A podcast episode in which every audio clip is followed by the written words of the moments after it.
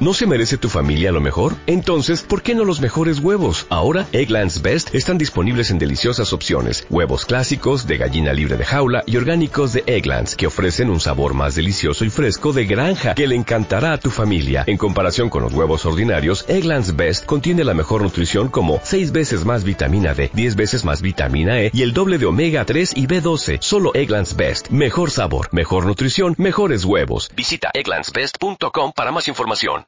Apocalipsis capítulo 10 nos dice, vi descender del cielo a otro ángel fuerte, envuelto en una nube, con el arco iris sobre su cabeza, y su rostro era como el sol, y sus pies como columnas de fuego.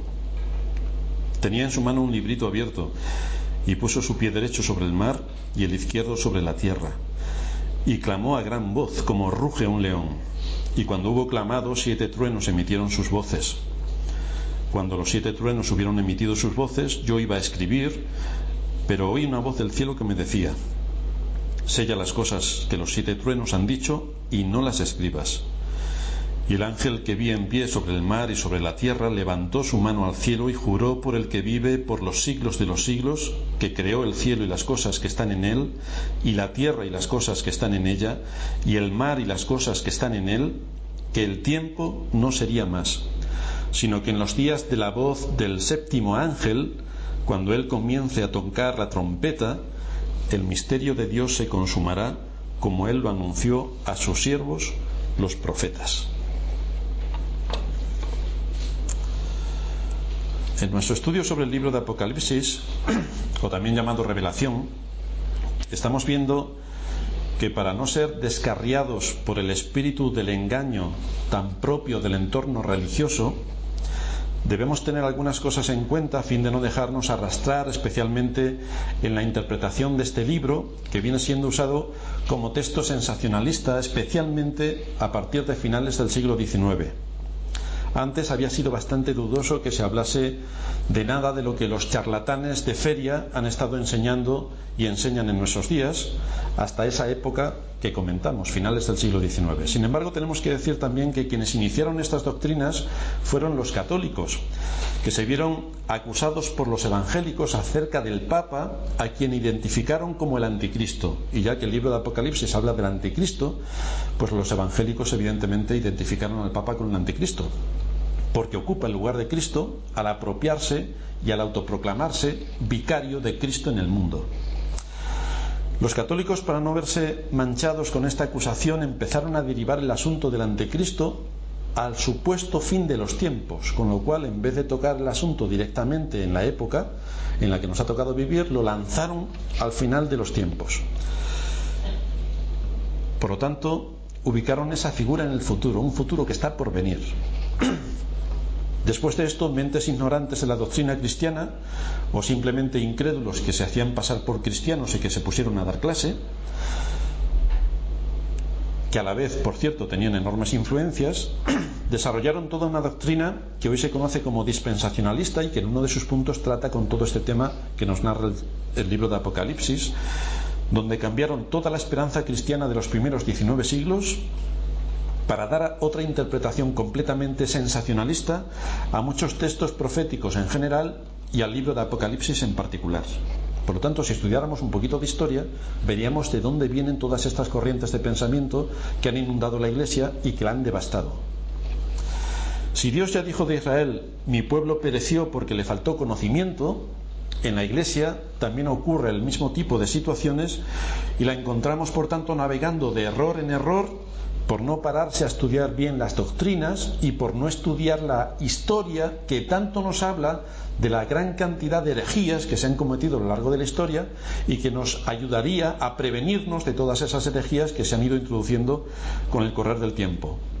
Se, daría cuenta la Iglesia de dónde vienen esas doctrinas perversas que le quitan a Dios su gloria y desde luego le quitan al creyente la esperanza. Y volvería la Iglesia a aquellas sendas antiguas que tanto bien han hecho al corazón del creyente y tanto han aportado a la sociedad en la que vivimos. Tal y como dice Pablo en la carta segunda a, los, a, Timoteo, el capítulo 3, versículo 16, Dice Pablo allí que toda la escritura es inspirada por Dios y es útil para enseñar, para redarguir, para corregir, para instruir en justicia, a fin de que el hombre de Dios sea perfecto, enteramente preparado para toda buena obra. Este es el propósito de toda la escritura, entre la cual también se halla Apocalipsis. Por lo tanto, este es el enfoque especial que debemos dar a este libro o a esta gran carta de Apocalipsis. La Sagrada Escritura es la voluntad de Dios revelada para que su iglesia sepa cómo conducirse y para que los creyentes asuman su, enseñanza aplicándola a la vida de cada día en obediencia. Para esto nos ha sido dada la Escritura, para esto.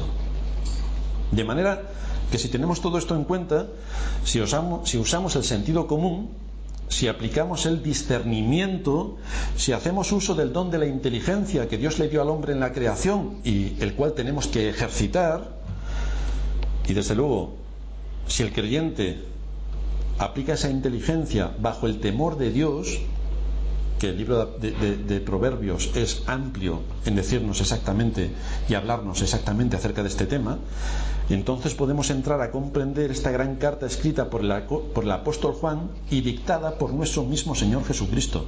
Y entonces entenderemos cabalmente qué es lo que se nos está exponiendo en esta gran carta.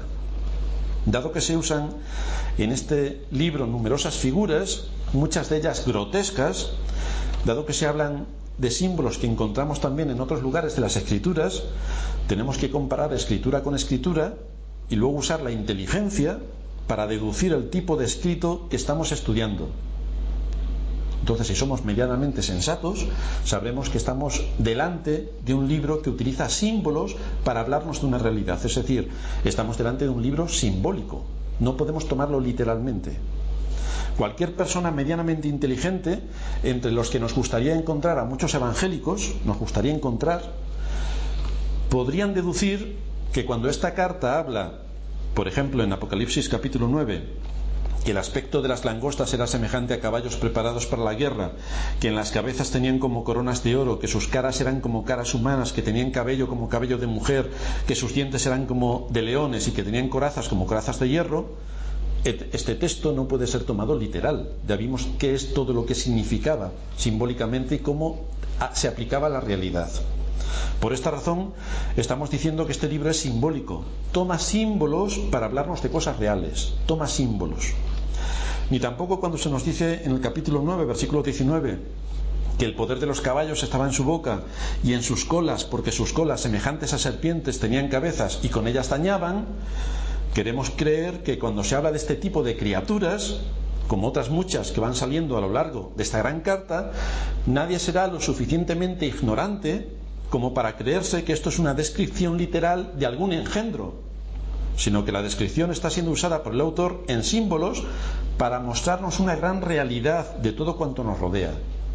Ya explicamos también este texto en sermones pasados. Solamente los guionistas de Hollywood pueden hacernos creer que esto es literal para algunas de sus películas de terror.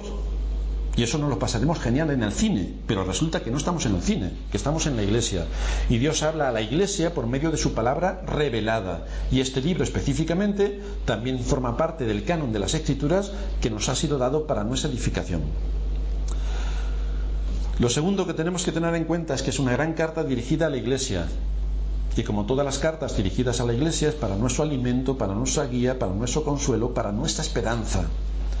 No es un libro de futurología donde los cristianos encuentran el futuro mientras que los impíos utilizan la Ouija. Así que tenemos aquí a los cristianos que utilizan revelación, Apocalipsis para estudiar el futuro y los impíos utilizan la Ouija. No, no se nos ha sido dado para ese propósito. Si alguien lo usa de esta manera, debería empezar por tener una comprensión más, cabal de las escrituras y utilizar el sentido común, sabiendo que los textos deben ser interpretados según el carácter literario del que está escribiendo. Es decir, hay textos narrativos, hay textos históricos, hay textos de poesía, hay textos de profecía. Por lo tanto, este texto tiene que ser ubicado dentro del género literario al que pertenece. Y el propósito es que podamos interpretarlo correctamente y que sirva para lo que Dios quiere que nosotros como iglesia sepamos. En tercer lugar, Cualquier texto de las Escrituras, en su interpretación, debe estar en armonía con el resto de las Escrituras. Y el libro de Apocalipsis debe guardar también esa misma ley que guardan el resto de las Escrituras. Debe estar en armonía. Esta carta fue dada para la Iglesia de Cristo. Por lo tanto, hay que tener mucho cuidado cuando nos ponemos a interpretar las Escrituras con el espíritu sensacionalista que tanto le gusta al ser humano. Al ser humano le gusta contar batallas y, eh, bueno, encima si son andaluces ni os cuento pero es el carácter que está en todos, ser sensacionalistas. Por lo tanto, la escritura no nos ha sido dada para que nosotros apliquemos el sensacionalismo. Queremos alimentar el espíritu, no la carne. Estamos para obedecer a Dios y atender su palabra, no para satisfacer la carne y sus especulaciones o fantasías. No, para eso no estamos. Evidentemente, si cogiéramos este libro y lo, deshojásemos haciendo sensacionalismo y hiciésemos las mil cosas más que hacen las mil iglesias que nos rodean, pues aquí no, cabríamos en la iglesia en la que estamos. Necesitaríamos un edificio 18 veces más grande que este, porque todo lo que satisface la carne llama la atención. Pero lo que satisface el espíritu, eso es otra cosa. La gente ya no tiene tanto deseo de alimentar su espíritu como sí tiene un gran deseo de satisfacer su carne. Pero el asunto es que nosotros nos exponemos a la palabra de Dios no nos exponemos a ver qué es lo que le gusta a cada uno, como hacen las empresas de marketing para vender sus productos. Nosotros nos debemos a Dios y en obediencia a Dios y a su palabra. Y ya sea que seamos mil, seamos cien o seamos diez, seguiremos predicando su palabra, porque esto es lo que la palabra de Dios nos enseña. De manera que todos estos aspectos son de vital importancia para poder entender y aplicar lo que Dios ha querido dejarnos por escrito respecto a su voluntad revelada. Por eso nos lo ha dado en las Escrituras. Hemos dicho que este libro nos muestra una realidad desde distintos puntos de vista, que no, es un hecho cronológico. No empieza el capítulo 1 cronológicamente y acaba en el 22 cronológicamente. No, no, no está escrito así. Hemos dicho que este libro nos muestra una realidad desde distintos puntos de vista. Es como tener varias cámaras enfocando un mismo suceso. Algo está ocurriendo, un caballo está corriendo a través de una calle para llegar a cualquier sitio y hay diversas cámaras que están recogiendo qué es lo que hace ese caballo desbocado que va a ir a un lugar determinado. Esto es lo que está proporcionándonos el libro de Apocalipsis. Y con cada una de estas cámaras podemos ver una parte de esa realidad con distintos matices que nos exponen y que nos llaman la atención sobre cosas concretas que están ocurriendo en el mundo que están ocurriendo, no que van a ocurrir, que están ocurriendo. Es por esta razón que se nos ha hablado de los siete sellos. Hemos visto los siete sellos con una perspectiva. Ahora la cámara cambia y nos habla de las siete trompetas y vemos otra perspectiva. Pero es el mismo suceso. Está ocurriendo exactamente lo mismo, pero lo vemos desde otra perspectiva. De manera que la enseñanza de esta gran carta nos va a ir mostrando los tiempos en los que vivimos desde la primera venida de Cristo hasta la segunda venida de Cristo. Todos los sucesos en los que se ve envuelta la vida de los hombres. Todos los sucesos que tienen que ver con el devenir de la Iglesia a través de los siglos. Y todo esto lo hace Cristo con un propósito, enseñarnos cuál es la realidad del mundo en el que vivimos. No cuál es la realidad del mundo en el que viviremos en el futuro los hombres sobre la tierra. No. Hoy, ayer, lo que ha ocurrido en la historia del mundo desde que Cristo vino en su primera venida hasta que Cristo vuelva en su segunda venida. Y lo hace con un propósito, enseñarnos a que nuestra confianza esté en Cristo, a que nuestra esperanza esté en Cristo, porque este mundo está maldito por el pecado y no hay ninguna esperanza para él. No hay ninguna esperanza para el mundo. Solamente aquellos que miraron a Cristo, solamente aquellos que tomaron para sí, por medio de la fe, el sacrificio perfecto de Cristo, serán librados de la hora de juicio que caerá sobre la tierra, que anuncia el séptimo sello y que anuncia la séptima trompeta. Pero si hay algo inevitable es que Dios va a juzgar al mundo. A esto nos llevan las interpretaciones del séptimo sello, de la séptima trompeta y las que vendrán más adelante, que iremos viendo cómo esta cámara nos va mostrando diversos asuntos de la vida de los hombres sobre la tierra. Pero mientras que llega ese gran día, hay fuerzas que están operando en el mundo, hay fuerzas que se están moviendo en este mundo. Esto es lo que nos está describiendo nuestro texto. Hay cosas que están ocurriendo. Si no somos conscientes de esta situación en la que se encuentra el mundo, si no somos conscientes del ataque feroz que se hace desde los púlpitos televisivos hacia los fundamentos, si no somos conscientes de la gran presión que durante siglos se ejerce desde las jerarquías religiosas para torcer la escritura y acomodarla a la moda social de cada época, nos encontraremos que no sabemos dónde estamos. Y creeremos que todo está perdido y que no hay ninguna, ninguna posibilidad de que el Evangelio pueda perdurar a lo largo del tiempo. Por lo tanto, todo esto se nos está siendo expuesto para que sepamos cómo Dios mueve los hilos de la historia, para que sepamos que es Dios mismo quien desde su trono está permitiendo que todo esto ocurra y que Dios está gobernando sobre cielos y tierra, como lo ha hecho siempre. Lo cual nos va a llevar a que tengamos descanso y esperanza en que la voluntad y el propósito de Dios se van a cumplir, sí o sí. Como iglesia de Cristo, por tanto, necesitamos saber dónde estamos. ¿Dónde está la iglesia de Cristo cuando todo esto está ocurriendo a nuestro alrededor? Tenemos que saber cómo movernos. Tenemos que volver a recordar que Cristo está sentado en su trono con todo el, poder para cumplir sus propósitos eternos, a pesar de todo lo que hay en contra. Cristo sigue estando en su trono. Esta era parte del lamento que el Señor hacía sobre Jerusalén. Si nos vamos a Lucas capítulo 19, leemos allí en el versículo 42 el Señor que está hablando acerca de Jerusalén y está diciendo, oh si tú también conocieses, a lo menos en este tu día, lo que es para tu paz, mas ahora está encubierto de tus ojos porque vendrán días sobre ti cuando tus enemigos te rodearán con vallado y te sitiarán y por todas partes te estrecharán y te derribarán a tierra y a tus hijos dentro de ti y no dejarán en ti piedra sobre piedra, por cuanto no conociste el tiempo de tu visitación. Aunque los profetas habían hablado abundantemente, anticipando todo lo que iba a ocurrir con el Mesías, toda la escena en la que se iba a desarrollar su vida y qué son todos los detalles en los que el Señor iba a estar envuelto,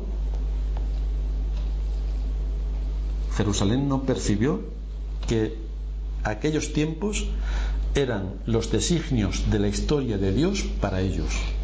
No, no estuvo atenta a lo que la palabra de Dios por medio de sus profetas había anunciado.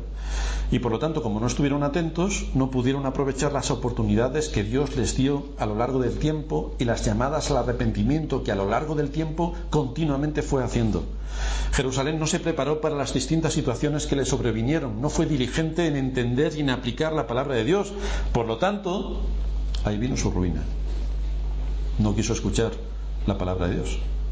Tenía la palabra de Dios delante de ellos, pero no quisieron interpretarla de acuerdo a lo que la palabra de Dios estaba diciendo. Solo unos pocos esperaban pacientemente la llegada del Mesías de acuerdo a las escrituras. Entre ellos se nos narra el tema de Simeón. Dice Lucas capítulo 2, versículo 25, que había en Jerusalén un hombre llamado Simeón y este hombre justo y piadoso esperaba la consolación de Israel. ¿Pero por qué la esperaba?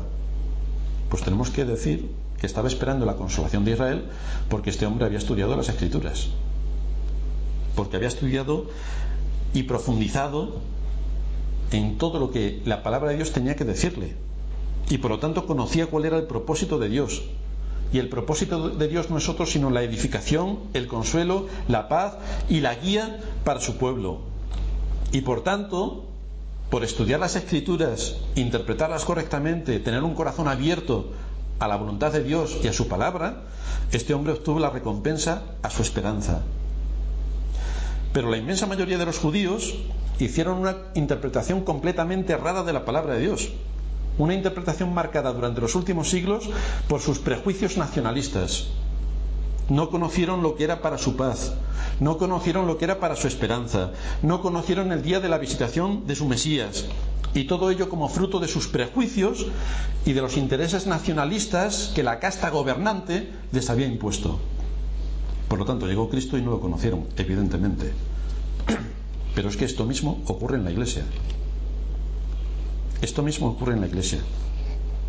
Hay un prejuicio que ha invadido a la iglesia en general durante el último siglo y que tuerce por completo el propósito de esta gran carta que fue escrita para la iglesia ya que tiene el propósito de darnos aliento, gozo y esperanza.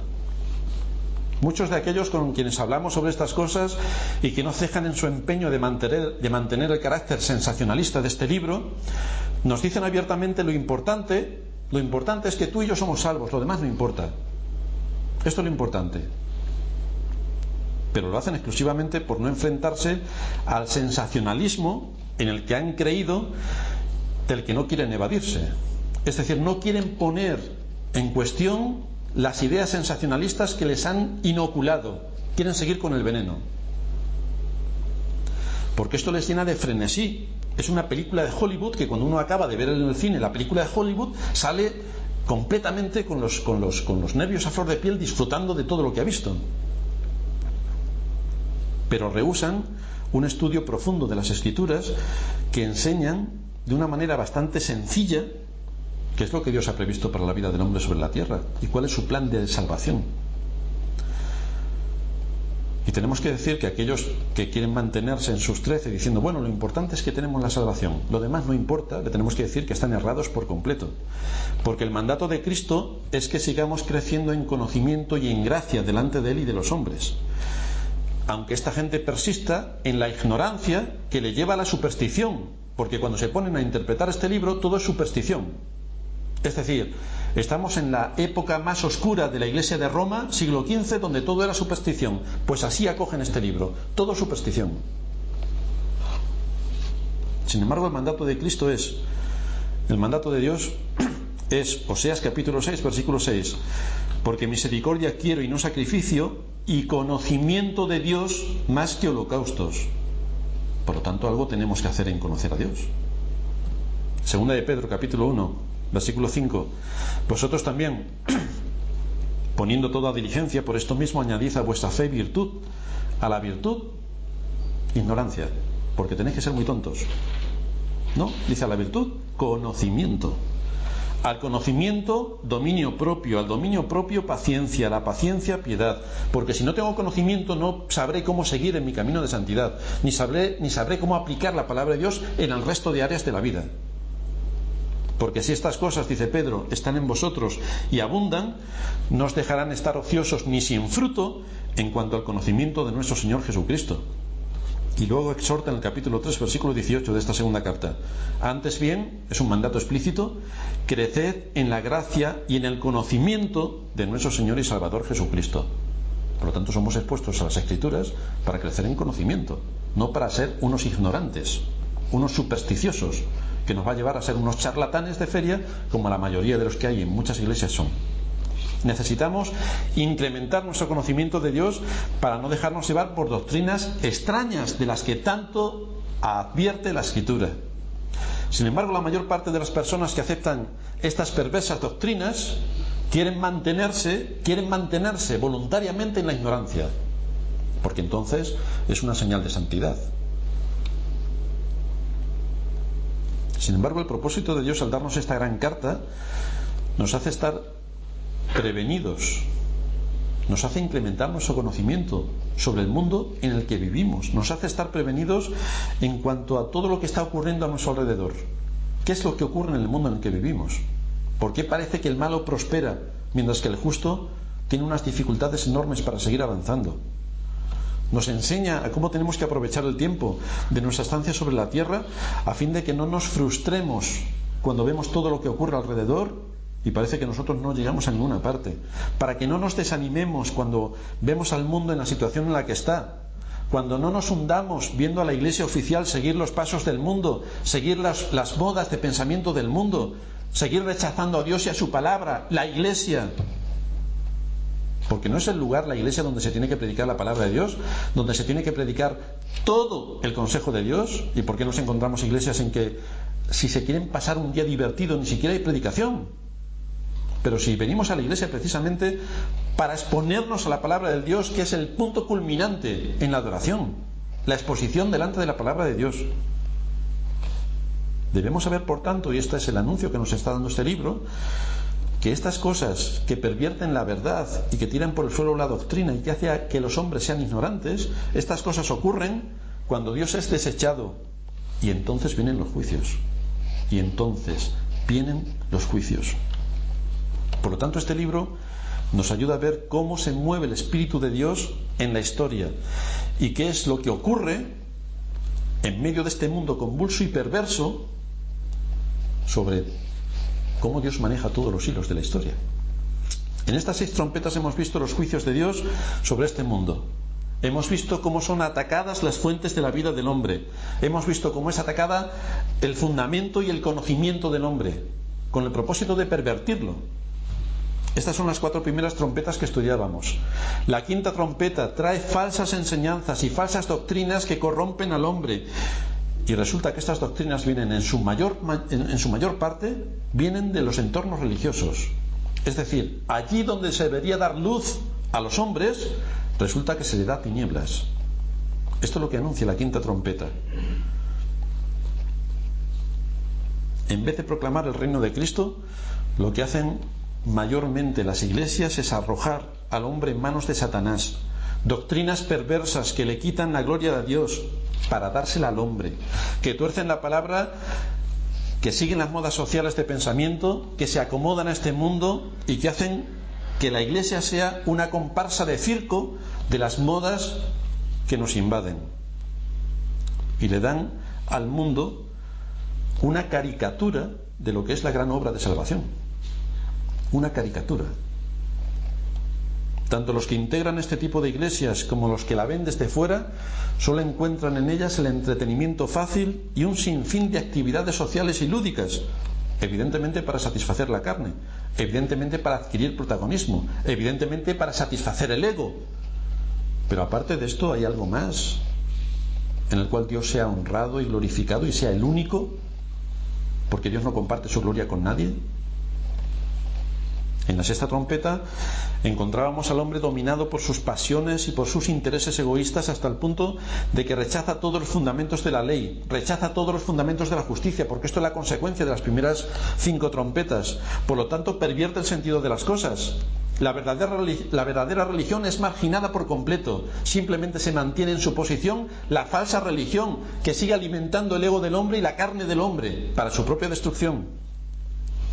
Se queda todo expuesto ante la falsa religión, se queda todo expuesto ante la falsa doctrina, los púlpitos de este mundo siguen lanzando su mensaje humanista y pagano, y el resultado es que el hombre se vuelve hostil hacia sus semejantes y es capaz de llegar a la máxima expresión de su ira, porque si tú quitas la ley y quitas todos los fundamentos de la justicia, lo único que queda es que el hombre se levante contra el hombre y el hombre más fuerte acabe con el hombre más débil. Esto es lo que ocurre. Este es el inicio de las guerras y el inicio de todos los conflictos que podemos ver a lo largo de toda la historia. Con toda esta escena delante de nosotros, podríamos ir directos hacia la séptima trompeta, donde encontramos la segunda venida de Cristo. Pero Cristo no nos quiere llevar allí todavía. Todavía no. Tal y como hizo con los seis sellos anteriores y antes de entrar en el séptimo, ahora dirige nuestra atención a la iglesia en todo este mar magnum que hay, en toda esta situación que en la que se encuentra el mundo, con todas sus dificultades, con los fundamentos y la justicia por los suelos, con la ley completamente adulterada, ¿cómo está la Iglesia en medio de toda esta situación? De manera que en medio de los juicios de Dios, en medio de este mundo que se ha vuelto inhabitable y frustrante para el hombre, donde si lo analizamos fríamente encontraremos un despropósito en las decisiones que toman los grandes, donde se promueve sectariamente unas modas de pensamiento contrarias al sentido común que llevan inevitablemente a la destrucción, un mundo en el que se habla de libertad, de libertad y de libertad, pero realmente nos invade la dictadura del pensamiento único porque no puedes pensar otra cosa aparte del pensamiento único, un mundo en el que se ocupa de todo, especialmente de destruir los diez mandamientos de la ley de Dios y tirarlos por el suelo, y eso lo vemos ya dentro de las iglesias, como la adoración pública está completamente idolatrizada, cómo se desecha la gloria única de Dios, cómo la hora de arrancar la vida a los no nacidos se hace sin ningún problema, cómo la mentira, el robo, la calumnia, la codicia alimenta el corazón y como es todo por consenso no pasa absolutamente nada, por lo tanto todos los fundamentos de la sociedad están completamente eh, erradicados, en esta situación provocada por estas seis primeras trompetas donde Cristo nos lleva a mirar cómo está gobernando el mundo y de qué manera Él sigue estando en medio de su iglesia, nos muestra ahora la situación de la iglesia en medio de todo esto. Porque es en medio de toda esta situación de ruina moral cómo Dios, qué es lo que Dios hace para que su iglesia siga avanzando. En medio de esta situación de ruina moral, ¿qué es lo que Dios hace para que su iglesia siga avanzando? Y la iglesia tiene una misión que debe de cumplir antes de que suene la séptima trompeta. Y la séptima trompeta, recordamos que es el juicio final, es el fin de absolutamente todo. Este, esta séptima trompeta será tocada cuando Cristo venga. Estamos hablando de un lenguaje simbólico. No sabemos cuándo vendrá Cristo, sin embargo, sí que sabemos qué es lo que nosotros como iglesia y como creyentes tenemos que hacer hasta que Cristo venga. De manera que toda esta escena que transcurre entre la primera y la segunda venida de Cristo, y antes de que la séptima trompeta sea tocada, es lo que nos encontramos en los capítulos 10 al 11, versículo 14 del capítulo 11. Todo esto es lo que nos vamos a encontrar entre el sexto y el séptimo, eh, entre la sexta y la séptima trompeta. Pero cuidado que estos no son eventos que ocurren entre la sexta y la séptima trompeta. No es lo que estamos diciendo, sino que se nos muestra lo que está ocurriendo con la iglesia en el mundo, cómo la iglesia está en medio de los juicios que Dios trae sobre el mundo a lo largo de las seis primeras trompetas, es decir, desde que Cristo vino y cómo estará hasta que Cristo vuelva. No es el periodo entre la sexta y la séptima trompeta, no. Desde que Cristo vino hasta que Cristo vuelva. Estamos viendo, por tanto, toda una situación con otra cámara distinta que nos muestra otro tipo de realidades que anteriormente no habíamos visto. Y esta cámara nos lo va a mostrar. Así llegamos al capítulo 10, un capítulo donde se desarrolla bajo dos escenas principales. El ángel fuerte, que es lo que hoy estamos estudiando, los primeros siete versículos, y Juan comiendo el librito que el ángel fuerte tenía en la mano y que veremos la próxima semana. El ángel fuerte tiene cierta similitud con lo, que, encontramos en las escrituras acerca de Cristo. Se nos dice aquí que viene envuelto en una nube, lo cual nos habla acerca de cómo Cristo va a descender en su segunda venida. Así como vosotros habéis visto que Cristo va en las nubes, de la misma manera en las nubes regresará. Se nos dice que viene con un arco, que este ángel fuerte tiene un arco iris sobre su cabeza. El arco iris es el símbolo del pacto de gracia que Dios hizo con los hombres. Se nos dice que su rostro era como el sol, lleno de luz. Y es así también como Cristo se presentó en el capítulo primero, versículo 16. Y es como las escrituras nos presentan a Cristo, como el sol de justicia, radiante. Nos dice que sus pies eran como bronce refulgente en el capítulo primero. Y ahora aquí se nos dice que son como columnas de fuego. Y si recordamos que es lo que iba con los, con los eh, israelitas cuando atravesaban el desierto, también vemos que había columnas de fuego. Se nos da a conocer su enorme tamaño, que podía poner un pie en el mar y otro en la tierra como símbolo de su grandeza, de su dominio. Se nos dice que en su mano había un pequeño librito, que no estaba cerrado con sellos, sino abierto. De este librito hablaremos en nuestro próximo sermón. Se nos dice que clamó a gran voz una voz como de rugido de león. Y es así también como se nos habla de Cristo, el león de la tribu de Judá. Se nos dice que se emitieron siete truenos que decían algo que a Juan no le fue permitido que escribiese, por lo tanto ignoramos qué es lo que aquellos siete truenos dijeron. Y por último, este ángel fuerte levantó su mano al cielo y juró que en cuanto la séptima trompeta suene, se acabará el tiempo. Muchos creen que cuando aquí habla de que el tiempo se acaba, es que como entraremos en una dimensión futura, no habrá tiempo en esa dimensión. Y estaremos sin que el tiempo corra como lo hace en la Tierra. Pero es una enseñanza completamente falsa. Porque esto está ubicado en la Tierra. Y en la Tierra siempre corre el tiempo. Lo que sí quiere decirnos, y además está apuntando a un fin de ese tiempo, la séptima trompeta, lo que quiere decirnos es que el reloj que comenzó a andar en Génesis capítulo 1, versículo 1, en el principio creó Dios los cielos y la tierra, ese reloj que se inició allí dará su última hora en el día del juicio final.